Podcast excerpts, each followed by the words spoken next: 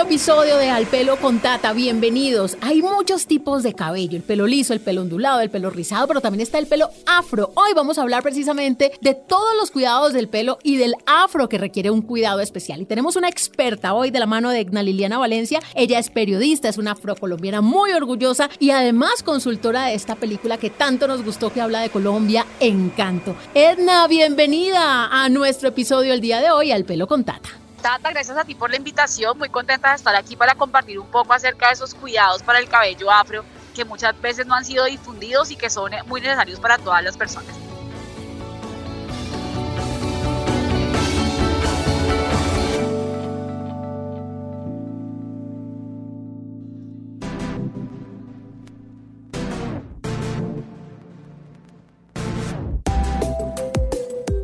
Y es que además el pelo afro estaba escondido, porque muchas personas con su look afro pues se veían de pronto relegadas, decían que no era una cuestión de estética y se recogían el cabello, se lo alisaban, pero una de las cosas que nos ha dejado la pandemia justamente es ser más naturales, es lucir nuestro cabello, es vernos empoderadas con nuestro pelo un poco alborotado, pero que hace parte de nuestra personalidad. Así que Edna, usted que tiene el pelo afro, es un cuidado especial el que hay que tenerlo. Definámoslo para las personas que de pronto dicen, bueno, yo cómo sé si lo tengo rizado, ensortijado, crespo extremo o si definitivamente mi pelo es un pelo afro. Bueno, mira, yo pienso que los cuidados no son no son especiales ni es que haya que cuidar el cabello afro más que los demás cabellos, sencillamente son técnicas distintas. Cada cabello según su textura requiere unos cuidados en particular, solo que como no conocemos los cuidados sobre el cabello afro se ha difundido la idea de que es más difícil cuidarlo, pero no es así. Es muy fácil, es sencillamente cuestión de saber y principalmente identificar las texturas. Recordemos que las texturas se dividen de la 1 a la 4, de la A a la C, donde los cabellos 1 son lisos, los cabellos 2 son ondulados, los cabellos 3 son rizados y los cabellos son afro. En cada una de esas categorías hay A, B y C, donde la A sería el menos ensortijado y la C el más ensortijado, dándonos como resultado que el cabello 1A sería el más liso y el 4C el más afro de todos ellos. También recordar que estas texturas son sencillamente un parámetro porque el cabello es como la huella dactilar. Cada cabello es único ningún cabello es exactamente igual a otro, aunque se parezcan, y además es normal tener más de una textura. Así que esa es la forma de identificar. Estamos en Spotify y en todas las plataformas digitales. Hay un ejercicio, Egna, que a mí me encanta muchísimo para ponerlo en práctica y es con el vasito de agua, porque no le contamos a todas las personas que nos están escuchando cómo identificar también esos tipos de pelo a partir de ese ejercicio puntual que usted nos lo enseñó en algún momento. Bueno, resulta que el cabello tiene varias características. La que les acabo de explicar es la textura. También se le conoce como velocidad de onda o velocidad de rizo. Digamos que un cabello ondulado tiene menor velocidad de onda que el cabello afro. ¿sí? Como que tan rápido da las vuelticas, algo así. Otras características del cabello son, por ejemplo, la densidad, la oleosidad. Y en este caso tú me estás hablando de la porosidad. La porosidad es la capacidad del cabello de absorber agua de dejarla entrar y o dejarla salir, ¿sí? Cuando un cabello deja pasar el agua fácilmente por sus membranas, es un cabello de porosidad alta, donde, por ejemplo, al mojarse se demora después mucho para secar. Un cabello de porosidad media pues se demora lo que se demoraría cualquier cabello en promedio y un cabello de porosidad baja normalmente no deja entrar el agua y luego, eh, se, y luego digamos se seca demasiado rápido. ¿Cómo identificar si tenemos una, una porosidad alta, media o baja? En ese caso usamos la técnica del vaso de agua de la que tú nos hablabas, metemos una hebra capilar dentro de un vasito con agua, si el cabello se queda, si la hebra capilar se queda flotando, tiene porosidad baja, no deja entrar el agua. Si se queda en el centro, tiene porosidad media y si se hunde, tiene porosidad alta porque deja que el agua entre en sus membranas. Así que se va a ir hacia el fondo y esa es la forma de identificarlo. No significa que una porosidad es mejor que otra, solamente una característica para identificar si, por ejemplo, nos convienen ciertos productos o no, si es mejor usar primero la crema para peinar y después los aceites o lo contrario, dependiendo de la porosidad.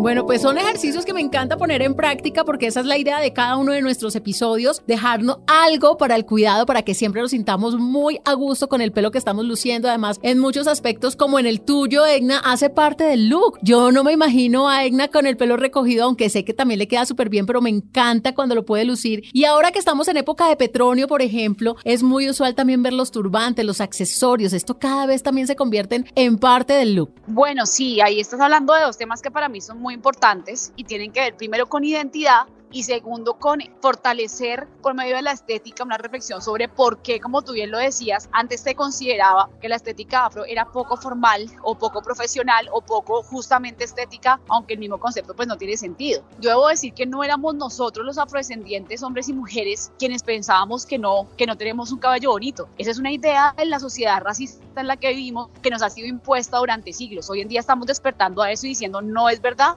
nuestro cabello afro es hermoso, nuestros turbantes son lindos, nuestra música también vale la pena, nuestras trenzas. Y en ese sentido, pues decir que tampoco es una moda, ¿no? No es, no es un tema sencillamente de moda o de look, más allá de eso es un tema de respeto por una identidad étnica y cultural que viene del continente africano y que sigue viva en Colombia. Y que precisamente por eso toma su nombre de pelo afro, porque viene de África, aunque en algunos lugares de, de Oceanía, Asia también, pues hay mucha tendencia con este pelo así ensortijado, que lo podemos enumerar, como decía Egna ahorita, del 1 al 4, siendo 4 pues el mayor rizo posible y de A a la C cuando el C es el mayor ensortijado posible. Egna, ¿usted ha visto que se le cerraron puertas en algún momento de su vida por tener el pelo afro y por lucirlo? Pues efectivamente, debo decir que hace un poco más de 24 horas fui víctima de un caso de perfilamiento racial en el aeropuerto de la ciudad de Cali policía me detuvo y me dijo que tenía que tocar mi cabello, mi cabello afro, para verificar que yo no tuviera ningún tipo de estupefaciente o estuviera transportando algo ilegal dentro del cabello. Yo me negué a dejar que tocara mi cabello porque también tenemos que saber que el cabello afro para las personas afrodescendientes, porque hay muchas personas no afro y con cabello rizado, pero para las mujeres y hombres afro, como yo, nuestro cabello tiene un significado también étnico y cultural muy importante. No permitimos que nadie nos lo toque, menos por ejemplo cuando son locks o cuando son trenzas o cuando son el cabello afro como el mío. Y entonces, al yo no dejar que él tocara mi cabello, me hizo pasar por rayos X, me registró todas mis cosas en un comportamiento que definitivamente lo que hace es criminalizar las características de la población afro y nuestro cabello ha sido estereotipado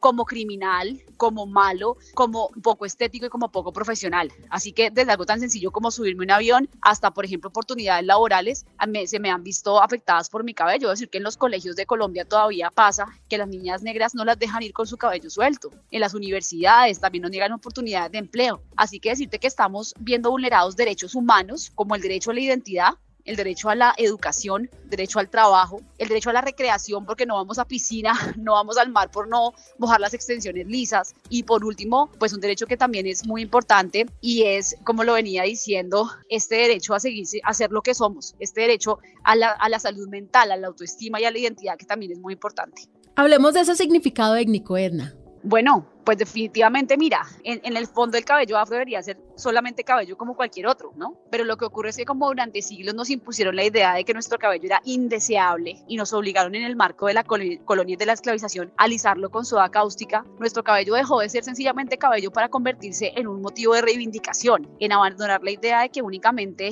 la estética europea es la bella, esa idea de que únicamente la mujer muy blanca, muy delgada, de ojos claros y de cabello liso es la que es hermosa, como se difundió durante años a través de muñecas como la Barbie o de las princesas tradicionales de Walt Disney. Hoy en día lo que decimos es claramente las mujeres europeas son muy bellas, las mujeres digamos descendientes de esa estética caucásica también lo son, pero la belleza africana también existe. Nuestra piel oscura, nuestra nariz chata, nuestro cabello afro también es bello y tenemos el mismo derecho a crecer con autoestima y a sentirnos bellas, el mismo derecho a trabajar en lo que queramos y por eso nuestro cabello hace parte de esa de pronto rebeldía en la cual nos negamos a darle gusto al sistema alisándolo y llevándolo como se supone que deberíamos llevarlo. No dejamos que lo llamen pelo malo, ni chacarrás, ni, ni chonta, ni 88, ni todas las cosas feas que le dicen, sencillamente es cabello afro. Y también es muy importante, Tata, esto que tú haces, de difundir los cuidados, porque también nos han metido en la cabeza la idea de que el cabello afro es solamente para alisarlo, de que tiene que ser liso y sedoso, de que se cuide igual, digamos que hay que lavarlo con la misma frecuencia que un cabello liso y todo ese desconocimiento es el que hace que al final nuestro cabello efectivamente esté maltratado y luego nos dicen, ay, si ves que tienes un pelo malo, no, es que no es que es malo, es que no hay productos en el mercado para cuidarlo, es que la industria cosmética nos ha excluido sistemáticamente y es que ni siquiera encontramos una peinilla que nos funcione.